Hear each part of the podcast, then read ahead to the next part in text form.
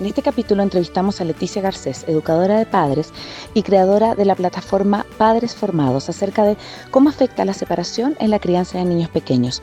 Abordamos la importancia de darle lugar al sufrimiento y de no evitarles que nuestros hijos quizás sientan esta pérdida como poderosa.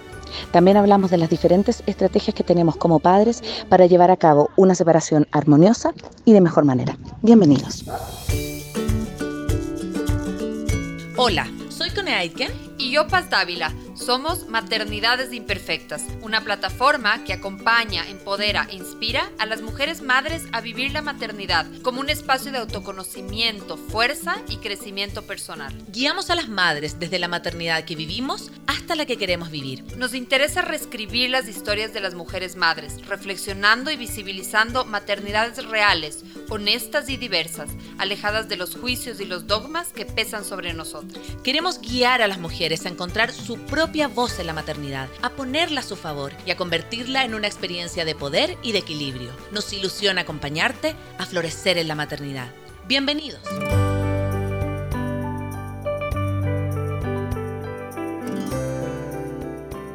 Estamos empezando un nuevo capítulo de Maternidades Imperfectas, este espacio que acompaña y que empodera a mujeres madres a vivir la maternidad como desean, como quieren y como para poder florecer, por supuesto.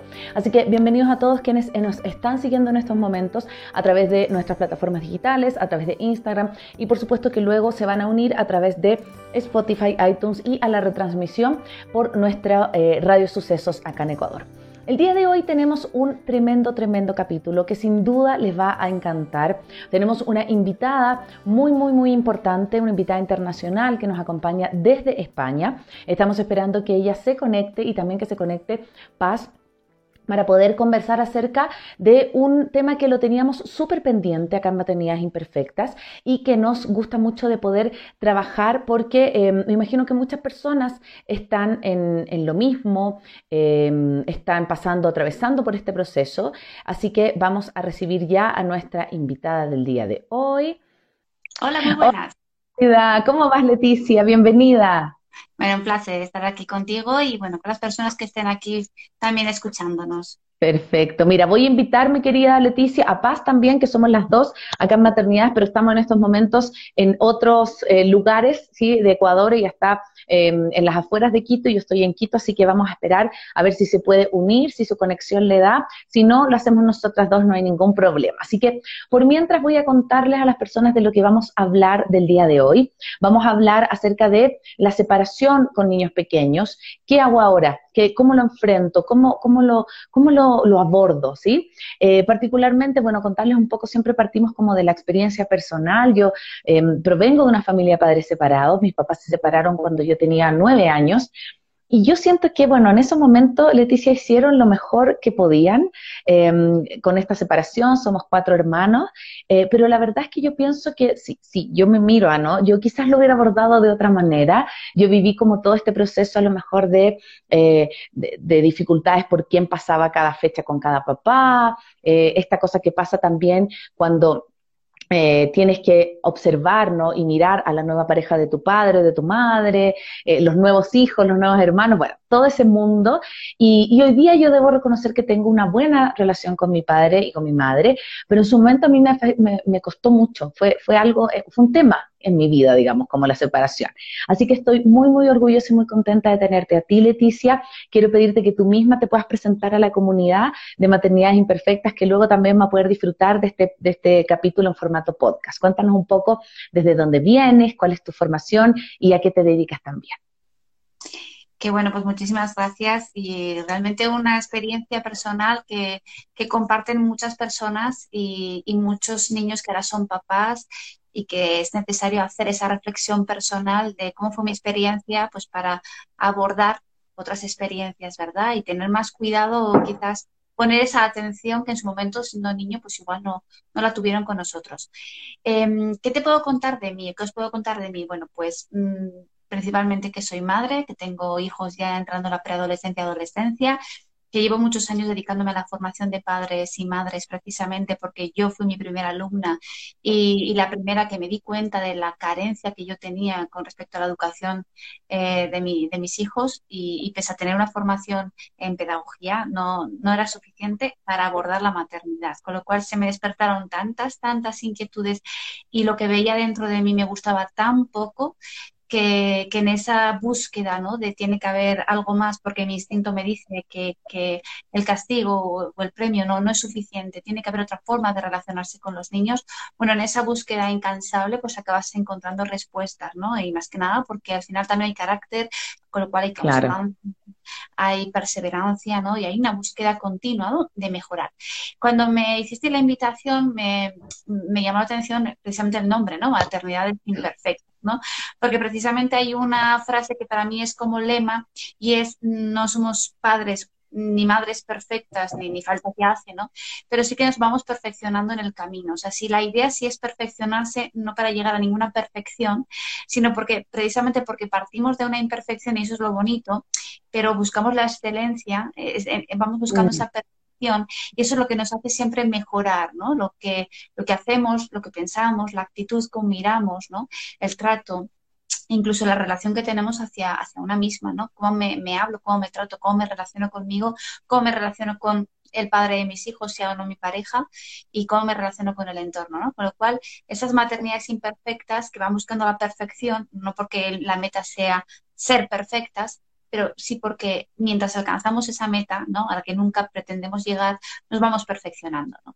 Perfecto, qué, lindo lo que dices, Leticia, a mí me encanta porque, bueno, para nosotros era un pendiente tenerte acá, porque seguimos mucho tu, tu trayectoria, tú tienes una página también que se llama Padres Formados, que tiene mucha información, tienes este Educar sin Miedo, yo también trabajo las emociones, así que me encanta, me encanta eh, mirarte como, como, como tu, tu, tu, camino, ¿no? Y por eso también creo que este tema, eh, yo decíamos, bueno, creo que creemos que Leticia es una súper indicada para hablarlo, porque sentimos que lo puedes abordar de una forma sistémica. Entonces, eh, partamos por, por lo, lo, lo, básico, ¿no?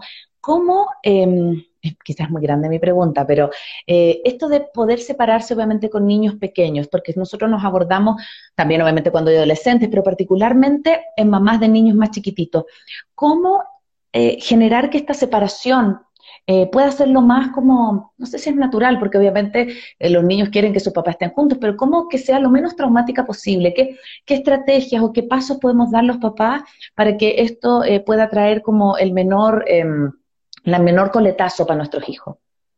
Que bueno, es una pregunta que, que, se hace mucho, ¿no? ¿Cómo hacer para que mis hijos sufran lo menos posible, ¿no? Es algo que nos inquieta, ¿no? Bueno, mm. pues a mí me gustaría explicar dos ideas.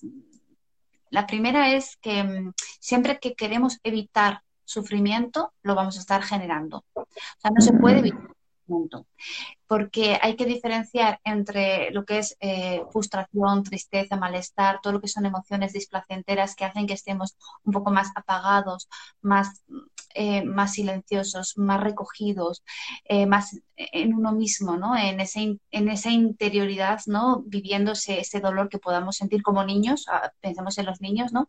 Y mm, todas esas emociones tienen que ver con la vivencia de uno con respecto a los recursos que uno tiene. Entonces, si yo tengo cuatro, cinco, seis años, tengo el lenguaje que me corresponde a esa edad, tengo la madurez que mi cerebro hasta ese momento ha podido eh, madurar, cómo se ha podido desarrollar, tengo los recursos que a mi alrededor me han podido dar, con lo cual no me pidas mucho. Entonces, mi mm. forma de interpretar la realidad va a ser una. La voy a interpretar en base a mi edad, mi, mi madurez y mis recursos.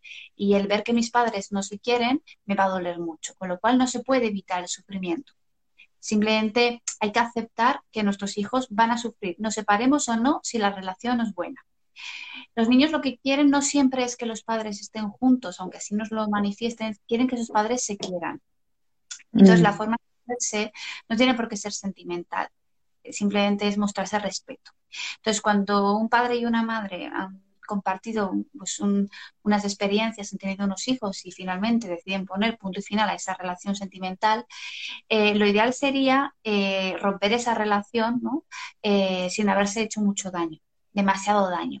Porque si hasta el momento te has hecho mucho daño, probablemente en casa habrá habido muchas discusiones, muchos enfrentamientos y eso los niños lo habrán visto. Con lo cual los niños han visto una ruptura, han visto una mala relación, una ruptura, una falta de amor y de respeto y eso a los niños les hace mucho daño. Entonces, si conseguimos separarnos sin hacernos tanto daño y para esto a veces hay que estar bien asesorado, hay que tener ayuda, apoyo, porque nos apoyamos en otras personas y son capaces quizás de orientarnos, de guiarnos, de aconsejarnos. Entonces nos dejamos también en un momento dado donde la cabeza no está para pensar, pues delegamos un poco esa, no esa responsabilidad, pero sí ese apoyo en otras personas que nos quieren y quieren nuestro bien. O sea, no vale cualquiera. Alguien que quiere mm. tu bien que te ayuda a hacer todo ese tránsito, ese proceso, eh, bueno, pues esa, esa experiencia ¿no? nueva. Eh, los niños quieren que sus padres se quieran y para quererse realmente solo hace falta respetarse, que esto entiendo que parece que bueno que es obvio no que las personas nos tenemos que respetar pero cuando ha habido daño cuando hay dolor cuando hay una mala comunicación cuando hay una mala relación mostrar respeto es muy difícil porque el dolor te impide ¿no? darte hacia afuera, necesitas estar recogida, ¿no? Y además la tendencia siempre es a pensar solo en ti. Eh, tu mm. capacidad de por el otro la otra disminuye, tu capacidad de empatizar y de ver otro punto de vista eh, pues se, anula porque solo piensas en lo que a ti te duele, ¿no? No puedes sentir el dolor de otra persona cuando el tuyo es insoportable, ¿no?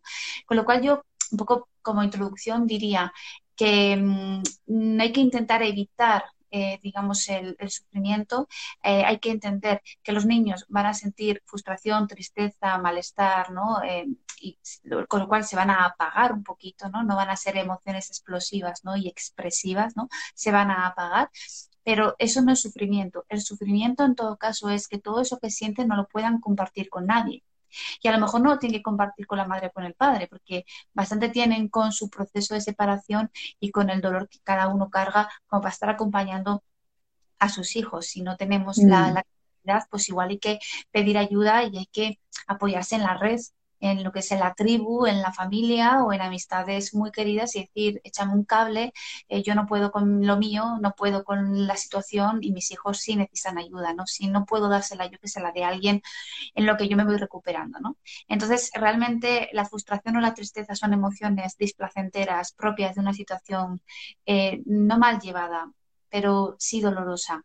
Y, quizás eh, donde ha faltado consejo, apoyo, recursos, no acompañamiento de otras personas, porque no siempre uno es capaz de, separarse solo, uno necesita ayuda.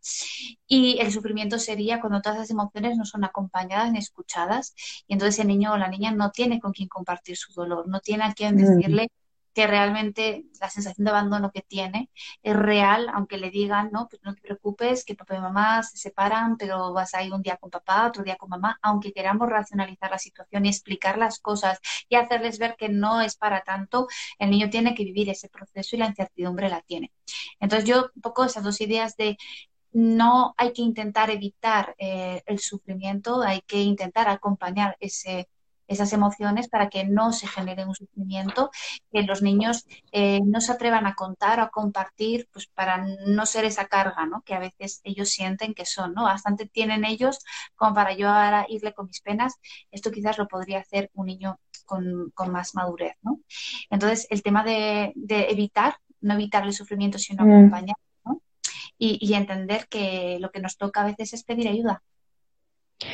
Sí, qué lindo lo que dices, Leticia, porque yo creo que en, en términos como generales, yo creo que los, los, los, seres humanos tratamos de evitar el dolor como que nos parece que, que, transitar la rabia o la pena o la angustia o la incertidumbre, mejor no, pues entonces mejor estoy instalado en emociones más placenteras, obviamente en la alegría o en el disfrute, pero yo siento que, que, que si no atravesamos, por ejemplo, el dolor de una separación, luego empiezan a aparecer en otros comportamientos o en otras maneras ya cuando somos más adultos. Entonces, por ejemplo, yo, ahora que tú hablabas, yo recordaba, ¿no? Me acordaba que cuando mis papás se iban a separar, yo rezaba, porque yo iba en un colegio católico. Entonces yo todas las mañanas rezaba, le rezaba a Dios para que no se separara. Y yo me acuerdo que no tuve en el colegio ningún ni orientador, ni profesora que me dijera así como, esto es normal, esto va a pasar, llora si quieres, como que nadie me decía nada. Entonces yo vivía como en un terreno muy de, la incertidumbre. Y qué lindo esto que tú, tú dices que a lo mejor si los papás, por su propio dolor, están atravesando por un proceso tan fuerte, no son a lo mejor los indicados para acompañar, pero el niño sí tiene que estar acompañado en ese proceso, ¿no? Sí, sí, y ojo, acompañar no es animar. Mm. Acompañar no es eh, hacerle ver al niño o a la niña la parte positiva de la separación, porque hay veces eh, que queremos como venderles un poco la moto que se dice aquí en España, ¿no? Que de alguna manera es mm, transmitirles una realidad eh, que, no es eh, una realidad diferente, ¿no? Pues vas a tener dos casas, te vas a ir a dos sitios diferentes de vacaciones, ¿no? Vas a poder estar con uno, con otro, ¿no? Eh, vas a compartir más tiempo con cada uno de ellos, ¿no? Mm, yo pienso que, que que cuando dos padres se separan, no es necesario explicarles demasiadas cosas de cómo van a ser las cosas. Mm. Hay que informarles de la decisión que se ha tomado, eh, de qué manera les puede afectar eh, a nivel de organización, pues, eh, pues qué días voy a estar con uno, qué días con, con, con otra, es decir, cómo, cómo me va a afectar a mí en mi día a día, pero no hace falta hacerles ver que tampoco es tan traumático, eh, porque eso lo tienen que experimentar ellos. Ellos mm. tienen lo que realmente una separación genera, ¿no? Que es incertidumbre, inseguridad, miedo, em, abandono en algún caso, ¿no? Añoranza, tristeza. Eh, luego es verdad que se lleva a cabo la, separación, nos vamos acostumbrando y uno se da cuenta de que, bueno, la verdad que sigo contando con mis dos padres, ¿no? El problema es cuando no cuento con, ellos o, algo, algo se rompe de forma tan radical que, yo me quedo un poco en tierra de nadie, ¿no? O de mm. repente ninguno de los dos se hace cargo de mí y acabo en casa de abuelos. Eh, entonces, claro, hay que entender que ni todas las separaciones son iguales, ni todas las circunstancias, ni todas las economías, ni, y luego la individualidad de cada uno, eh, cómo lo vive según cómo es y según su madurez y según sus recursos, ¿no? Entonces, sí, y, con respecto, perdona, eso, ¿qué pasa cuando los papás, yo, yo creo como por, siento que no estamos, nadie está educado emocionalmente en términos de cómo enfrentar los procesos dolorosos. Eh, ¿Y qué pasa cuando los padres, dentro de este espacio como de querer eh, aliarse, empiezan a contarle a los hijos cosas que los hijos no tienen por qué saber?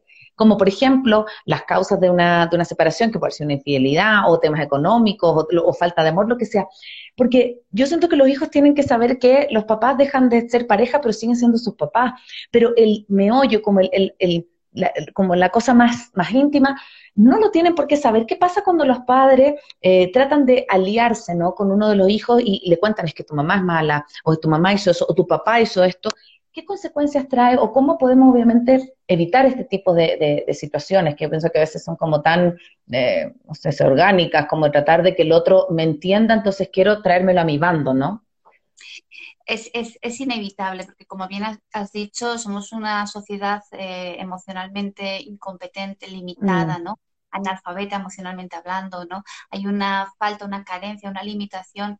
Entonces, eh, que seamos adultos no quiere decir que seamos maduros. Que tengamos 40 años no quiere decir que, en la vida hayamos sido capaces de, madurar, de fortalecer el carácter ¿no? en situaciones adversas y, que hayamos tenido la oportunidad de desarrollar nuestra resiliencia, ¿no? nuestra capacidad de adaptarnos a situaciones diferentes ¿no? y, dar sentido al dolor. ¿no? Entonces sí que es fácil encontrarnos con padres y madres que en esa dificultad, en esa limitación, van confundiendo los roles y, no tienen claro en realidad qué les corresponde como padres o qué les corresponde como adultos cara a un menor. Eh, mm, es tanta la, dificultad, la limitación, la carencia, la necesidad que hay, que, es fácil confundir los roles.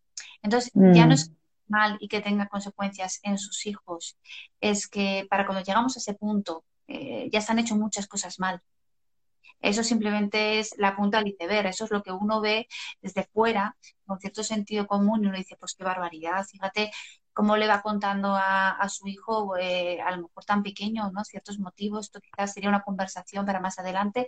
Eso uno lo puede pensar desde fuera, eh, pero realmente ese no es el problema, sino que para cuando eso sucede, ya se han hecho muchas cosas que ya tienen consecuencias y que están desconfigurando un poco eh, o distorsionando eh, la, relación madre-padre, hijo-hija, ¿no? Porque a mí como hijo no me corresponde ¿no? A apoyar al padre en su dolor, me corresponde ser hijo, me corresponde ser apoyado y me corresponde ¿no? Eh, estar bajo la supervisión y el cuidado y la protección de un adulto. No me corresponde que de repente por la limitación eh, se me atribuya un, rol de hermano mayor, eh, de repente hago de padre y, soy el que tiene que proteger, ¿no? En un momento en el que tengo que ser protegido. Mm. Sí, y frente a eso, eh, creo que hay una, bueno, lo que tú decías como una distorsión de roles, y yo creo que muchos niños piensan que, que los van a dejar de querer, que esto que los papás se dejaron de querer, que los papás dejaron de ser pareja, eh, significa que a mí también tampoco me quieren, entonces tengo que hacer cosas por eh, porque el otro me quiera, tengo que, que, demostrar mi valía como hijo, como niño. Entonces empiezan también a distorsionar esto, esto, estos roles y yo siento que hay mucha carencia que después se empieza a ver, obviamente, eh, traducida en relaciones que yo creo que a veces son medias utilitarias entre papás e hijos, mamás e hijos. Entonces, donde, por ejemplo, a veces el papá no lo ve tanto, eh, mucho regalo, o si la mamá no lo ve tanto también, trata de compensar con otras cosas, pero el vínculo eh, creo que nunca debería estar en, en, entredicho, ¿no? Cuando, cuando ocurre esto. Porque son los papás, es la pareja la que se está separando, ¿no? No es la familia, siempre van a ser papás de esos niños. Sí, bueno, iríamos a lo mismo, ¿no? Eh, dependiendo de la relación que se ha tenido hasta el momento, la forma en la que se han llevado con las discusiones, el cómo se han resuelto los conflictos en el hogar, pues nos vamos a encontrar un tipo de separación u otra. Eh, hay separaciones mm, bastante buenas en el sentido de que, bueno, pues han llegado a un acuerdo, tienen claro la prioridad que son sus hijos, van a intentar mantener una cierta comunicación o una mínima relación, ¿no? Pensando en el, en el bienestar de los hijos, pero realmente para llegar a ese tipo de acuerdo es que ya tenían comunicación antes, ya había mm. o menos una relación cordial, había existía un respeto, ¿no? Entonces, separarse ha sido fácil eh, dentro de todo lo que trauma que puede suponer, ¿no? Pero ha sido fácil relativamente porque ya había una relación de respeto, con lo cual es muy difícil que los hijos de padres que eh, llevan a cabo una separación, digamos, cordial, se sientan abandonados porque nunca han sentido ese, ese vacío eh, dentro del hogar, de la familia, ¿no? Pero si hasta ahora han tenido una relación tormentosa, ha habido muy mala comunicación y los hijos han sido testigos de faltas de respeto, que no hablamos solamente eh, de cuestiones físicas, ¿no? Eh, puede ser también dejar de hablar a tu pareja, hacerle feos, desplantes, rechazarlo, em, eh, ningunearlo, humillarlo en público, hacer comentarios despectivos, ¿no? Hay muchas formas de, de hacer de menos a tu pareja en público a la vista de tus hijos, ¿no? Y normalizarlo y que sea el día a día. Hay gente que utiliza la ironía, eh, lo confunde con, bromas o gracias o aparentemente sentido el humor, pero no deja de ser sarcasmo, ironía, eh, desagradable, ¿no? Eso no es mm. trato, ¿no? Entonces, cuando los hijos están acostumbrados a esa relación, eh, no es que porque se separan se sientan abandonados, que ya, eh, eh, ya estaban siendo abandonados emocionalmente, porque tú puedes, podemos hablar de un abandono real, físico, ¿no? Y un abandono emocional. Entonces hay muchos niños abandonados emocionalmente porque sus padres no tienen esa capacidad de acompañar emociones. Hay muchas formas de de ignorar lo que el niño está sintiendo. Podemos ignorarle cuando llora, podemos ignorarle cuando se cae y aparentemente no se ha hecho daño, pero eh, se ha asustado. Podemos ignorarle cuando eh, el niño tiene una rabieta. Le ignoramos cuando tiene una necesidad y una demanda emocional y una, una limitación para autorregularse a sí mismo, ¿no? Entonces ahí existe un abandono. Entonces eran dos, mm. cuatro años y luego te separas Mm, la separación no, no, hace que ese abandono de repente aparezca, ¿no? Ya existía, ¿no? Sí, qué, qué, qué, poderoso lo que tú dices, como de, que ya existía un abandono emocional que no nos damos cuenta, ¿no? Entonces, después como una consecuencia nada más este proceso de, la separación.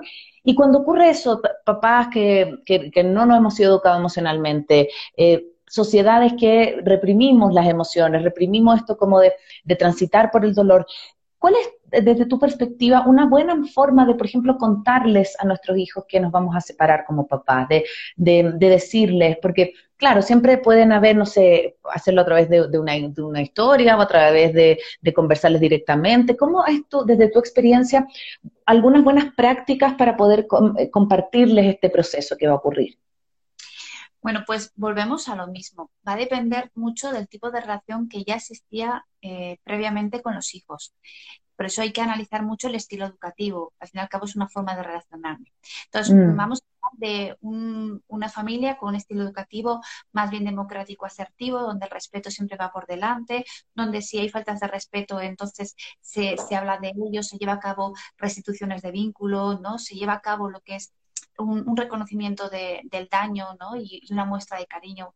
Bueno, en una familia donde existe comunicación, eh, pienso que lo, más honesto es informar y no explicar.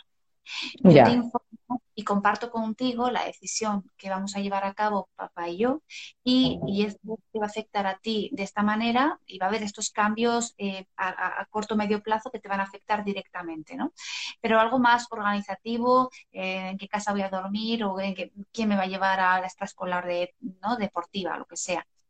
Pero eh, eso es honestidad y es informar, compartir, pero no dar demasiadas explicaciones porque el niño no tiene que mm. Entender. Claro. la, has tomado tú sin contar con los niños. Tú a los niños no les has preguntado qué os parece si papá y yo nos separamos, porque sabes que eso nos preguntar porque no podrías llevar a cabo su decisión, ¿no? que sería seguir siendo una familia unida, ¿no? bajo el mismo techo. Pero eh, cuando existe ya previamente una relación eh, basada en los principios de la parentalidad positiva, del buen trato, de lo que es, llamamos eh, lo que es la pues una educación emocional, ¿no? Eh, que se, que se, basa en la relación, en la comunicación, en la forma de tratarnos unos a otros, pues simplemente informar sobre la noticia, pues no es tan no es agradable, por supuesto que no, pero bueno, lo llevas a cabo con honestidad y informas, pero no explicas, simplemente compartes la experiencia.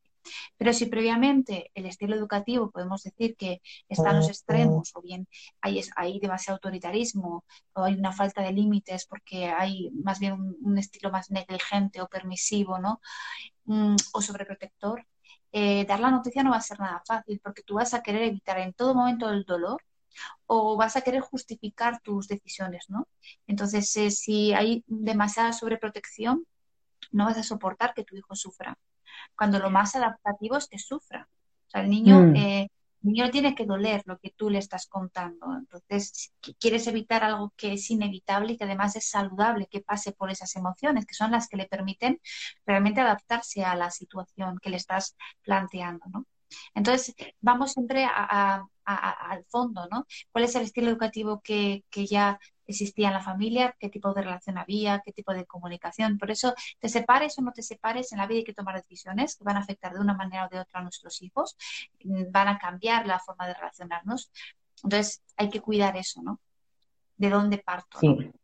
Sí, sí, totalmente, totalmente de acuerdo.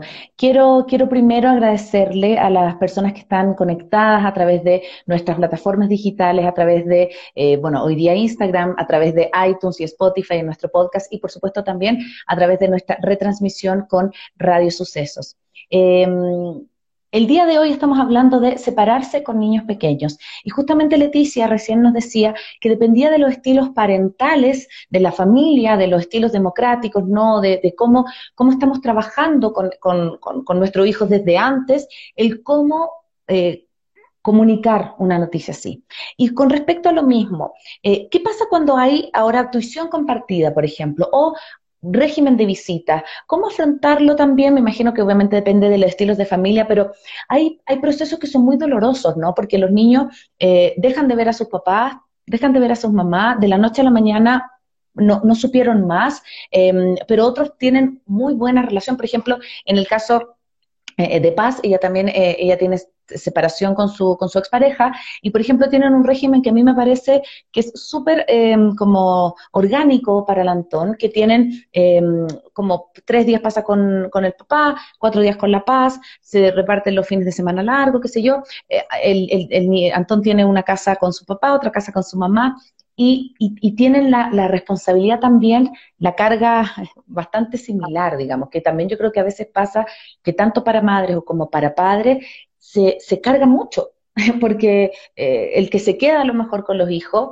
se queda con el día a día y el otro que los ve los fines de semana lo ve para el juego, para el placer, para, otro tipo de cosas y no ve esta otra parte, ¿no? ¿Cómo, ¿Cómo ves tú esta experiencia entre los regímenes de visita o también las tuiciones más, como compartidas, digamos, si le podríamos llamar así? Sí, es interesante la pregunta. A ver, em, mm, es verdad que cada pareja tiene que tomar no la mejor decisión, pero quizás al menos la, menos peor, ¿no? Porque no, siempre hay mejores decisiones, a veces no es fácil em, ponerse de acuerdo qué es lo mejor. Bueno, pues como no sabemos qué es lo mejor y hay que ir viendo, pues por lo menos la, menos peor, ¿no? E intentando siempre mirar por, el niño y su organización, que la, estabilidad del niño se rompa lo, lo menos posible, ¿no? Pero hay algo que, que quería comentar, porque también preguntabas antes con respecto a ese papá o esa mamá que ve poco a sus hijos y que necesita compensar de alguna manera con mm. eh, materiales o compensar ¿no? esa falta de tiempo. ¿no? Y aquí hay algo interesante y es que cuando un papá o una mamá en esa separación mm, realmente no sabe cómo mantener el vínculo en esas circunstancias, porque no es nada fácil y a veces se encuentran con que el niño no quiere ir a verlos, eh, pues que no está muy cariñoso, no está muy receptivo, está molesto, está enfadado, es difícil llamar la atención, corregirle, porque eh, en el día a día, pues bueno, mejor o peor lo vamos haciendo, pero estamos conviviendo y eso lo facilita, pero si te ves cada poco y, y ahí, claro, tú lo que quieres es estar a buenas, estar bien, pero ¿cómo haces la labor? de educar si para el poco tiempo que estoy eh, no quiero generar un conflicto, ¿no? Porque cuando convives, si hay un conflicto, pues quizás eh, después, en un rato, pues lo hablas, lo reparas y continúas y al día siguiente te vuelves a ver y todo, pues, bueno, pues lo que no he terminado ahora lo termino después y ya. Pero realmente uno cuando convive poco no, no sabe eh, medir hasta dónde le puedo presionar, le puedo exigir, cómo va a responder. Entonces, en esa incertidumbre, en esa inseguridad, en esa limitación, en esa dificultad, es posible que tendamos a eh, cubrir con, cosas materiales. Mm. Porque las cosas materiales no, no tienen emociones. Entonces, si entre tú y yo tenemos un, móvil, un celular, o tenemos una bici, o tenemos un regalo, pues bueno, eso que yo te doy te genera una emoción positiva, placentera, que te une a mí, que te vincula conmigo. Yo no tengo que hablar de emociones, no te tengo que corregir, ni llamar la atención, porque vas a estar mejor conmigo y me va a resultar muy fácil estar contigo el poco tiempo que tengamos que estar. Entonces, no quiero decir que, sea malo eh, dar... Eh, regalos o compensar el tiempo que no se tiene, ni que sea bueno, pero sí quiero que entendamos que hay papás que como no tienen otra forma de hacerlo, no saben cómo hacerlo, ahí detrás hay una intención de vincularse, hay una intención de estar, hay una intención de acercarse y al no saber cómo hacerlo de otra manera, optan por lo material. Entonces, mm. hay que entender la, la, dificultad que hay detrás y también la buena intención de hacer algo con su sí. A partir de aquí, si queremos mejorar, podemos hacerlo, eh, pero uno tiene que estar también abierto a aprender otras formas de vincularse. Es como, esta es la forma de vincularte que tienes por el momento porque no sabes hacerlo de otra manera. Y está bien, te da tranquilidad, te da seguridad. Pero hay que intentar procurar que eso no se mantenga en el tiempo, que no sea siempre la forma de vincularte con tus hijos, que sea la forma de intentarlo, eh, de, lograr algo por ti mismo o por ti misma y después habrá que pedir ayuda para que encuentres otras formas de hacerlo. Mm. Sí, qué importante lo que dices porque yo siento que mm, eh, cada uno busca la mejor manera de acercarse luego. Y yo creo que puede haber momentos en que ya sientes un abismo con tu hijo o con tu hija, porque dices, no lo conozco, no, lo que tú dices, no vivo el día a día, entonces, ¿cómo me vinculo? Bueno, le, compro un tablet, eh, le compro una muñeca, busco una manera de que siga sintiendo que yo estoy ahí. Porque ya no estoy en la ducha cotidiana, ya no estoy en la tina, ya no estoy en la dada de comida, en la ida a dejar. Entonces, yo me imagino que también para esos padres que no comparten el día a día, tampoco es fácil. Tampoco es fácil porque ¿cómo lo hago? ¿Cómo más allá de que lo que te decía, que puedo vincularme a lo mejor desde el placer o desde el fin de semana, que es otro momento, eh, desconozco este vínculo con mi hijo? Sí, no lo conozco. Mm. Entonces, no le pregunto qué tal y no me contesta. Y quiero que juguemos y al parecer no acierto en el tipo de juego que le ofrezco. Quiero pasar tiempo con él y parecen muchos dos desconocidos, ¿no? Em, ¿Cómo lo hacemos, no? Es, mm. complicado. Entonces hay que, hay que entender que esas separaciones son procesos. Sí, sí, y con respecto a eso también, un poco la pregunta que te hacía después de la pausa de ¿Cómo, ¿Cómo, en tu experiencia, yo sé que no hay una fórmula, ¿no? Pero eh, yo me imagino que en ambos casos es para niños y para padres como volver a rearmarse, tanto los que tienen una tuición compartida o tanto los que ven a sus hijos los fines de semana. Porque, por ejemplo, yo pienso, yo me acuerdo que eh, yo cuando veía a mi papá era cuando lo iba a ver los sábados o los domingos a su nueva casa con su nueva pareja. Y para mí era súper eh, como difícil porque yo quería estar con mi papá. pero mi papá a la vez tenía otra familia. Entonces, como que mi papá me decía, pero esta es mi nueva realidad. Yo decía, pero yo te echo de menos a ti. ¿Cómo hacer esa, esa, como ese baile, ¿no? Que, que a veces es tan complejo de como, bueno, quiero que conozca mi nueva familia, pero yo también tengo una, una vinculación que es independiente de quién yo estoy siendo el día de hoy. Mire, yo pienso que mm, hay, hay mm, heridas que mm, se solo se pueden sanar cuando maduras. Mm. Hay que permitir que, ese niño, esa niña, mm, bueno, más que permitir, hay que aceptar que pueda crecer enfadado con uno de los dos. Y ya está, y no hay más. Que no se trata de que ese niño, esa niña entienda mi nueva realidad. Eh, se trata de que la conozca. Esta es mi nueva realidad. Tengo una nueva pareja, mi pareja tiene unos hijos. Eh, hay que tener claro que mi pareja no es tu madre, ni sus hijos son tus hermanos. No, no vamos a mezclar familias. O sea, no mezclemos porque ya lo que faltaba, ¿no? Eh, te quito una familia y ahora te doy otra, ¿no? mucho para mí, ¿no? Mm. Entonces, el niño o la niña tiene que conocer, lógicamente, su nueva realidad, ¿no? Es esta. Eh, papá y mamá ya no están juntos, hay otras parejas, hay otras familias, hay otras relaciones o lo que sea. Y, entender que yo pueda crecer enfadada con mi padre, con mi madre, y, por muchos años, y muy molesta, y quizás cuando maduro y crezco y consigo dar sentido a ese dolor, o consigo entender que mi padre ha, sido feliz de esa manera y que mi madre a su vez ha sido feliz de la otra manera y que juntos no hubieran sido felices, pues solo quizás ahí se puede volver a tener una conversación, ¿no? Y, realmente terminar de sanar esa herida, ¿no? Mm, lo, pero lo que no puede ser es que en la vida sucedan cosas y que, y que no queramos aceptar que, que los niños las sufran. Mm. Ellos no han pedido eso. Sí, qué, mm, qué, poderoso lo que nos entregas, porque creo que vuelves a este tema de, huir del dolor, eh, o huir, de, las peleas que uno pueda tener como eternas, tanto con su papá o con su mamá, que van a ocurrir, digamos, que son, que son parte de la vida. Y, yo siento como que, eh, nuevamente, someter o, o, presionar, por ejemplo, a que el niño o niña ame y acepte, por ejemplo, a la nueva pareja de los papás, o que quiera siempre ir a verlo. Yo me acuerdo que en algún momento yo le agradecí tanto a mi mamá que yo no quería, por ejemplo, ver a mi papá estaba enojada. Y me decía, pero no vayas. Y yo nunca me sentí, ah, claro, ella siempre me decía, pero anda, pero es tu papá. Sí, pero yo nunca me sentí presionada, así como, pero es que lo tienes que hacer porque hoy día es domingo y te toca. Entonces yo creo que eso como de poder permitir que, sobre todo después cuando eres adolescente, porque yo creo que también viene una etapa propia de rebeldía con los papás independientes que estén separados o no, es poder como asumir que también los hijos viven sus propios procesos y que tienen libertad de decisión también, que, que pueden decir un día, sabes que no quiero hoy día verte Sí, eh, es una cuestión también de elección. Yo no es que rechace, es que ahora elijo estar con mis amigas. No es que yo no quiera estar contigo, sino que tengo el tiempo que tengo. Entonces, entre irme al cine con mis amigas y estar con mi papá y su nueva pareja y en, en su casa, pues elijo eh, el plan que más me conviene, más me apetece. Es una cuestión de elección. Esto, por ejemplo, lo trabajamos cuando los niños son pequeños eh, eh, dos, dos, y medio, tres años, ¿no? Y se han vinculado mucho con la madre, quieren estar con la madre. Eh, entonces, hay veces que los padres sufren el hecho de que los rechacen, ¿no? Y les digan, contigo no, no quiero con papá, quiero solo con mamá, ¿no? Entonces, hay papás que eso no lo entienden, no entienden que es un proceso completamente natural, que es una cuestión de elección, que el hijo está eligiendo estar con la mamá, no está rechazando a papá, sino que entre A y B me quedo con A.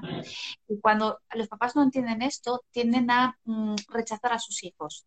Bueno, pues cuando luego mm. quieras un abrazo, no me lo pidas que no te lo voy a dar. No, ahora yo no quiero abrazos, porque como antes no me has dado abrazos, yo no quiero abrazos, ¿no? Entonces, ¿qué, forma mm, más desafortunada, ¿no? De, responder a una, a una realidad evolutiva que tiene que ver con la edad, ¿no? Entonces, eh, eh, eh, ¿qué decimos aquí? Pues que simplemente el niño, teniendo para elegir estar con mamá o con papá, elige a eh, el adulto con quien más vinculado está y, también quien más sensible es a sus necesidades. Porque si yo tengo hambre y lloro, mi mamá me da pecho, me calma muy rápidamente el, ansiedad y el llanto. Pero si tengo que esperar a que alguien me prepare un biberón, es demasiada espera, es mucha angustia. Entonces, yo por experiencia como niño acabo aprendiendo que hasta el momento eh, quien más sensible ha sido a mis necesidades físicas por lo tanto emocionales, ha sido mi mamá. Entonces, donde esté mm. mi mamá, quite mi papá. Esto, eh, cuando va pasando? Pues cuando van creciendo y pues ya no tienen tanta necesidad de la de la madre para ser alimentados, se pueden alimentar de forma autónoma, no necesitan tanto a la madre para los cuidados y van vinculándose también con el papá a través del juego, a través de otras experiencias, ¿no? Entonces ahí ya eh, puedo eh, incluso querer el estar con mi papá, elegirlo, ¿no? Entonces, mm. porque, ejemplo, porque hay veces que eh, en la adolescencia, como comentabas tú, eh, también puede elegir estar con los iguales antes que con mi papá. O que es para no estar solo con mi papá, que es con quien yo quiero estar, eh, pues prefiero estar con mis iguales, ¿no? Con mis amigas. Sí, es, una sí. elección. Y es mirar también a los niños y a los adolescentes como sujetos de derechos también, que yo creo que mucho tiempo fueron como, es que eres mi hijo y, tienes que ir hoy día a verme, o tienes que ir pasar con papá la Navidad, o con mamá eh, la fiesta, y de pronto no existe ese querer nomás, como, em, nuevamente, mi sensación es que eh, la clave es como la conversación previa, es la, la, toma de acuerdos previa. Y yo creo que, claro, depende, como tú decías, de, de los tipos de familia, pero también yo creo que asistimos a, separaciones en donde, por ejemplo, no se hablan y el que se convierte como en un tercer padre es el juez o los juzgados, digamos. Entonces, lo que los padres no pueden hablar y ponerse de acuerdo, finalmente es un tercero que no conoce la relación el que lo decide. Entonces, ya el régimen de visita va a ser tantos días al mes, qué sé yo, en la pensión va a ser esto y, resulta que, no, que pasaste por, por fuera toda la, la, dinámica de esa familia, toda la manera de comunicarse de esa familia, porque justamente no pudieron llegar a acuerdos previos. Yo creo que siempre es importante, bueno, me imagino en España igual, pero en Chile hubo un cambio a la, a la reforma procesal y empezaron a ver estos, estas mediaciones familiares, que era a lo que tú ibas previo antes del divorcio. Y muchas parejas no llegan, o sea, llegan al divorcio para, para terminar el matrimonio, pero donde se pacta el régimen de todo es en la mediación, que es una instancia de conversación donde puedes llegar a acuerdos. No sé cómo, cómo tú ves esto de que a veces hay parejas que no, no sé, pues no pueden llegar a ningún acuerdo y solo tienen que llegar donde, donde el juez a que les decida por ellos. Yo, lo veo necesario en algunos casos y eso es pedir ayuda y dejarse ayudar. Eh, mm. Es fantástico que, que realmente esa ayuda ayude, ese, ese, recurso que se les ofrece realmente sea para bien y se aproveche. ¿no? Em, el, el, tema es que, que, muchas veces llegamos habiéndonos, habiéndonos hecho tanto daño que, em, que la separación se convierte en, en no perder, en no mm. perder y, y, a veces desde el dolor en, en hacer sufrir a la otra persona, ¿no? Eh, pues te voy a quitar a tus hijos o pues ahora no lo vas a ver, pues no te voy a facilitar las cosas, ¿no? Entonces hace falta una, tercera persona que no permita que los niños utilicen como, como medio para vengarse, ¿no? O para eh, hacer daño, ¿no? A la otra parte, ¿no? Eh, lo ideal sería, pues mira, tenemos mm, muy claro que hay que ir al dentista de vez en cuando. Que si tenemos un, problema en casa hay que llamar al fontanero o hay que llamar al carpintero, hay que arreglar el coche en el, mecánico. Tenemos como muy asumido una serie de roles que todo tiene que ver con temas técnicos, ¿no? Em, no tenemos tan asumido que tengamos que ir a una persona a que nos ayude a relacionarnos, a comunicarnos, a hablarnos. Esto decimos, pues si no tengo un problema, ¿por qué tengo que ir a, un psicólogo o una pedagoga en mi caso, ¿no? A una persona que, que, me oriente en qué, en qué me tiene que orientar, ¿no? Pero si me duele la muela, voy al dentista, si se me rompe el carro, voy al mecánico, es decir, hay cosas que tenemos muy, muy asumidas y otras pues consideramos que tienen que ver con un fracaso personal, ¿no? Si tengo que ir al psiquiatra, alguien mm, que tenga que ver con la salud mental, eh, entonces lo consideramos un, fracaso. Eh, sin embargo, eh, si, carecemos de recursos emocionales y nuestra inteligencia emocional nos ha podido desarrollar durante nuestra infancia o adolescencia, pues con eso llegamos a formar una familia. Eh, con qué material vas a construir los cimientos de tu hogar, ¿no? Eh, ¿Qué material es ese? ¿Es un material de alta calidad? ¿Es un material de baja calidad? ¿Es un material muy económico? ¿Es un material con defecto, con taras, con eh, que se vaya a romper fácilmente. ¿Cuánto te va a durar esa casa construida? ¿no? Eh, es decir, esos cimientos cómo son y ese material, porque se ve claramente cuando hay una, construcción con un material económico, al poco tiempo ya se ve que hay goteras o se oxidan las paredes o ya se ve que el material no es bueno. Nuestra familia, digamos que hay que construirla con el mejor material, con, con los cimientos eh, bien puestos, ¿no? Y, a veces no, no consideramos necesario y construimos la familia de cualquier manera, improvisando y educamos en base a nuestra experiencia. Entonces, ¿dónde está el buen trato? ¿Dónde están las habilidades sociales? ¿Dónde están las competencias emocionales? ¿Dónde está la capacidad resiliente, la gestión del estrés? ¿Dónde está todo eso, no? Entonces, mm. hay reflexión, ¿no? No tanto eh, decir cómo nos separamos, sino cómo construimos un hogar, una familia, ¿no? Sí, qué, qué, importante lo que nos trae. Quiero agradecer bueno, a todas las personas que nos están acompañando a través de esta transmisión, em, porque creo que es un tema muy, muy actual, muy, muy poderoso y sobre todo que, que nos invita a repensar cómo nos vinculamos. Esto que traes tú acá a colación me parece súper interesante. Se nos daña el carro, se nos daña el refrigerador y llamamos de inmediato a alguien que lo repare pero no cuando algo nos pasa a nivel vincular relacional. Y, topaste un tema muy, muy importante que me parece necesario de topar.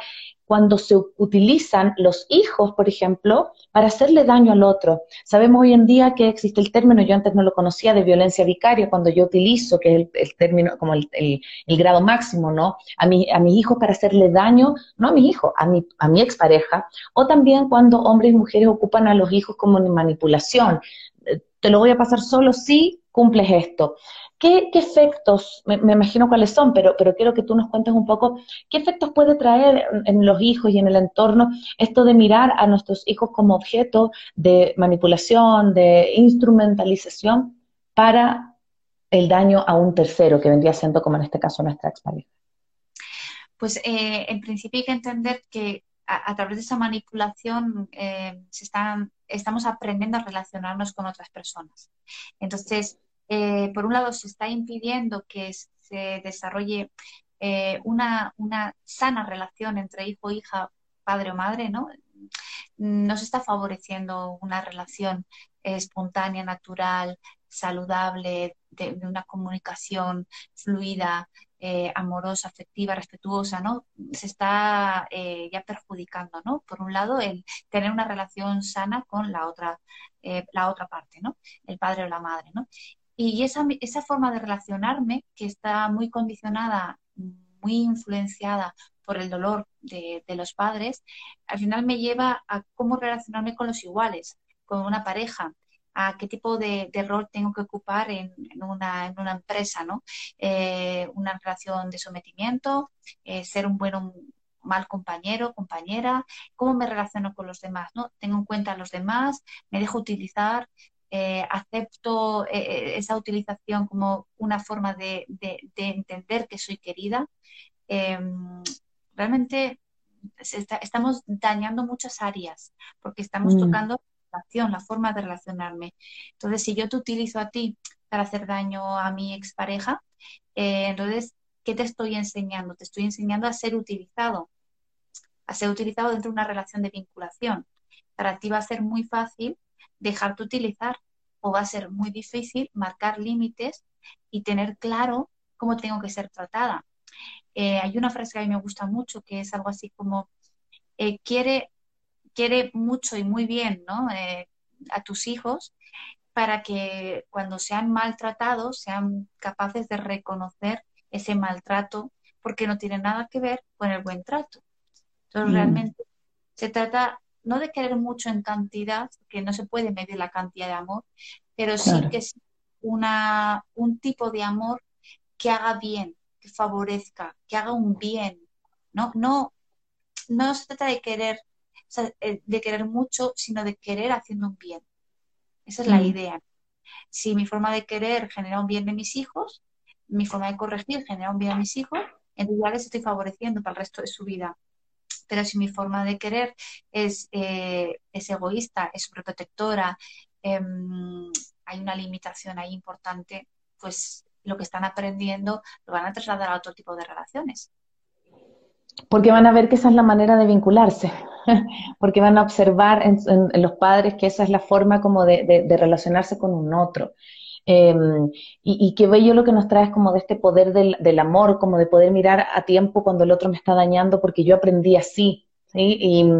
Y, me parece como, como ya vamos, vamos cerrando, pero quiero, quiero traer un, último tema, como esto de las familias, ya lo hablamos una vez, pero de las familias ensambladas. ¿Qué pasa cuando estos padres se separan em, y bueno, tienen hijos de los tuyos, los míos, los nuestros, tienen eh, nuevas parejas, tienen un montón como de, una nueva dinámica familiar. ¿Cómo, ¿Cómo enfrentar esos procesos en donde ya me doy cuenta que mi núcleo eh, no era el mismo, que cambia, que muta, que es distinto? ¿Cómo, cómo poder enfrentarlo como padres para también em, hacerlo de la mejor manera con nuestros hijos? Creo que lo más importante es no confundir roles. Entonces, si hay una nueva pareja, esa nueva pareja no tiene que cubrir la, otra parte. Es decir, yo soy la novia de tu padre, no soy tu madre. Yo soy el novio de tu madre, no soy tu padre. Tú tienes tu padre, tienes tu madre. Pero ahora mismo estás en mi casa, entonces te voy a exigir un mínimo de convivencia eh, porque estamos conviviendo, pero no te lo, te lo exijo, te lo pido como tu madre, sino como parte de este núcleo familiar está, mm, no, no, no somos tu familia, pero es un núcleo familiar en el que estás conviviendo. No, no hace falta que tengamos, compartamos la misma sangre o el mismo apellido, ¿no? Eh, pero lo cierto es que ahora convives en esta familia, en este lugar, en este hogar, eres parte, miembro más de, este núcleo y entonces hay un mínimo que se te tiene que, exigir por el simple hecho de, pertenecer a este, a este núcleo y de convivir con nosotros. Pero no te lo voy a pedir como tu madre, te lo voy a pedir como la novia de tu padre o como el novio de tu, de tu madre. Entonces, cuando separamos, eh, es todo mucho más claro, porque yo voy a seguir dejando, me guste o no, que me corrija mi padre, mi madre, no voy a tener tantos enfrentamientos con sus parejas porque no se van a meter en mi educación. Y claro, a veces es difícil querer a los hijos de tu pareja. Mm. Difícil querer cuando no te quieren, cuando no te aceptan. Pues claro, hay que empezar a ganarse lo primero, no el cariño, el cariño viene después y a veces viene muy a los años, que ganarse el respeto. Y el respeto solo tiene un camino y es cuando doy, es como hay, hay una pared, mando y rebota. Si yo respeto, me rebota respeto, ¿no? Porque no hay otra, ¿no? Entonces, bueno, pues hay que empezar respetando a los hijos de la pareja nueva que tengo, no pretendiendo ni quererlos ni que me quieran. No tengo por qué quererlos, no me tiene por qué nacer un cariño hacia una persona con la que no me he vinculado todavía y no he pasado tiempo suficiente como para conocerla, admirarla, quererla. Entonces, no hay que pretender querer como tal, o como quiero a mis hijos, pero por supuesto siempre respetar. De ese respeto mm. estaba surgiendo la relación, el vínculo, y de ese vínculo al tiempo puede que surja el cariño y más mm. cosas. Sí, qué, lindo esta conversación porque me, todo lo vinculas con, la emoción, con la capacidad de vincularnos, con la capacidad de, poder hacer esto armónico, pero sin huir del dolor, sin huir de, lo, que, de lo que es difícil. Y, y, nosotros siempre buscamos, Leticia, cerrar con tres ideas fuerza. Así que yo te quiero invitar a que pienses en, dos ideas que, que, te hayan dado vuelta a este capítulo con lo que quieras cerrar. Yo voy a continuar, voy a partir con una y te voy a dar ahí el pie para que tú puedas cerrar con dos, o como modo de síntesis, ¿no? Para que las personas que nos están escuchando en estos momentos, a lo mejor se están uniendo recién, les va a dar ganas como de devolverse a revisar el podcast, el capítulo, para, para poder mirar.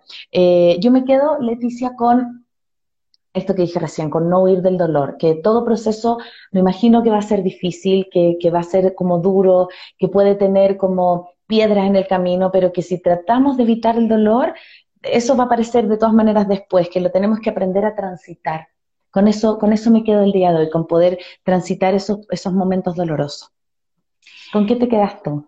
Si serían tres ideas, yo diría que vamos a intentar construir un hogar desde una sanidad emocional, un trabajo personal de transformación, de cambio, para poder construir eh, un hogar. Y, si no es posible porque eh, pues, no hay una sanidad suficiente que nos permita tener unas relaciones saludables o positivas y al final ese hogar no se puede construir, que no tengamos prisa por construir otro hogar. Porque a veces si queremos correr en, ese, en esa sensación de de, fracaso, ¿no? Que, que, una familia no, no, se haya, no haya cuajado una relación y no se haya podido mantener esa familia unida no es ningún fracaso, eh, no es em, mm, algo, algo malo eh, que, quieras olvidar ¿no? rápidamente, es algo doloroso que, que hay que procesar, ¿no? Pero no quieras correr en construir otra familia, ¿no? Si tiene que llegar, llegará, pero sin correr, sin prisa, sin, sin la sensación de que estoy huyendo de algo, estoy huyendo de un fracaso y tengo que construir rápidamente algo a ver si tengo suerte y funciona, ¿no? Porque mm. si no hemos trabajado en las heridas que nos llevaron quizás a no poder construir la primera familia, pues quizás la segunda familia tampoco sepamos mantenerla en pie, ¿no? Entonces, vamos a intentar construir una familia desde una, sanidad emocional y si no somos capaces, no tengamos prisa por construir rápidamente otra familia. Igual hay que aprender de los primeros errores y ver cómo podemos eh, hacer, pues, tomar otro camino, ¿no? Qué hermoso. Hermoso. Te quiero agradecer, Leticia, por esta conversación tan bonita, por, por traernos toda tu experiencia como, como educadora eh, en educación emocional, pero también como educadora de padres. Se nota que has trabajado tanto con tantas familias y, me encanta, es un honor para nosotros tenerte acá en Maternidades Imperfectas. Así que eh, muchas, muchas gracias y quiero pedirte si te quieres despedir con algo de nuestra audiencia, con algún mensaje o, también como con algo para que te puedan seguir en, en tus redes y te puedan, eh, puedan acompañarse de todo lo que tú tienes por entregar. Bueno, quizás en la cuenta de Padres Formados pueden encontrar eh, reflexiones, contenido, publicaciones, donde más que respuestas a preguntas van a encontrar reflexiones, ¿no? A, nuevas preguntas, ¿no? A veces hay que aprender también a hacerse una pregunta que, te ponga en predisposición de encontrar la respuesta que necesitas, ¿no?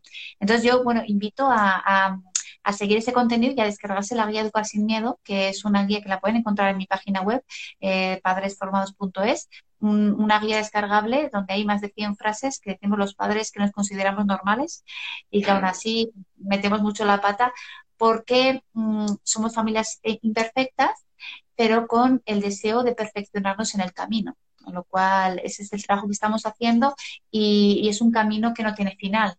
Eh, hasta donde lleguemos, ¿no? Llegado, ¿no?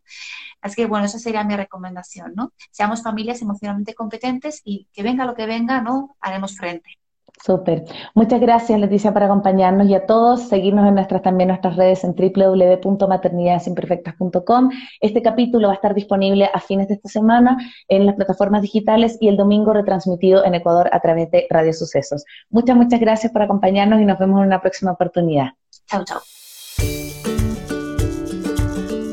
Soy Cone Aitken. Y yo, Paz Dávila. Gracias por regalarte este tiempo de autocuidado y crecimiento. Si quieres escuchar más capítulos y contenidos sobre maternidad y crianza, no olvides de encontrar nuestro podcast en iTunes y Spotify. Y a través de Radio Sucesos todos los domingos a las 12 del mediodía. Te esperamos.